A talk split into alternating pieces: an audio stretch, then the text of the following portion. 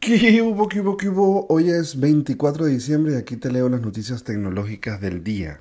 OnePlus finalmente confirma que está trabajando en su propio smartwatch y que llegará a principios de 2021.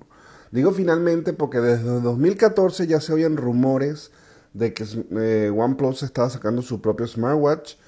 De hecho, su cofundador y quien para ese entonces era el CEO que se llama Carl Pei, incluso compartió fotos del prototipo vía Twitter y puso comentarios como que lo que es posible y que nunca será y toda una novela, pero finalmente pues ya anunciaron que en efecto a principios de este año que está por comenzar veremos el smartwatch de OnePlus. Telegram o se quedó sin plata o cayó ya en, en, las garras de la ambición y no pudo sucumbir, pero el hecho es que a partir del 2021 van a empezar a generar publicidad en algunos canales eh, muy masivos y en algunos chats.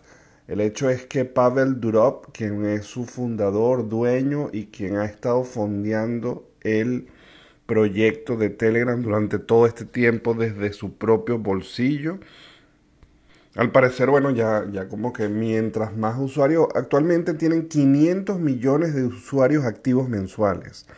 Obviamente más usuarios, más dinero que gastar y de ahí es donde vino esta nueva eh, opción. Están trabajando, dicen, en una publicidad poco invasiva, que sea fácil de navegar, que sea fácil de manejar, que esté solamente presente en algunos canales. Obviamente tendrá también la opción premium para que no se ofrezca ese tipo de publicidad y que tú puedas de alguna manera eh, saltar eso.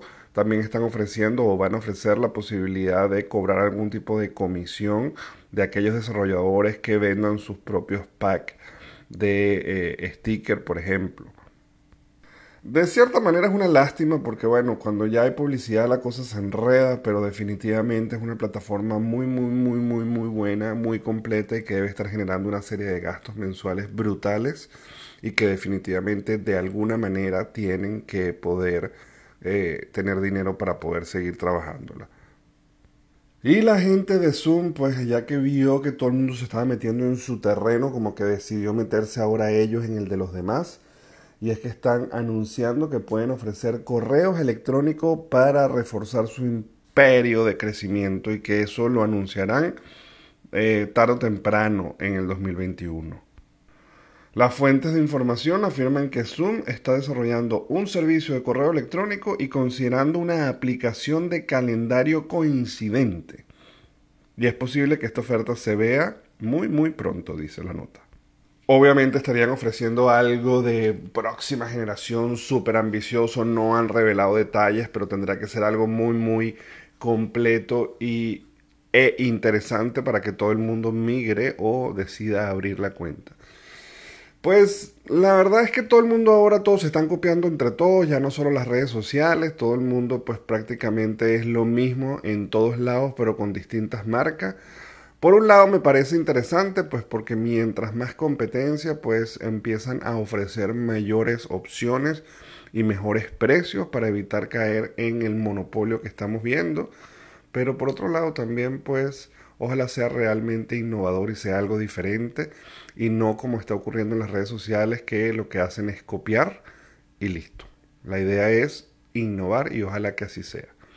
Bueno, señores, primero tengo que desearles unas felices fiestas, una feliz Navidad. Muchísimas gracias por todo el apoyo que he recibido en este año tan complicado para todos, pero que afortunadamente ya estamos superando. Así que mis mejores deseos, feliz Navidad.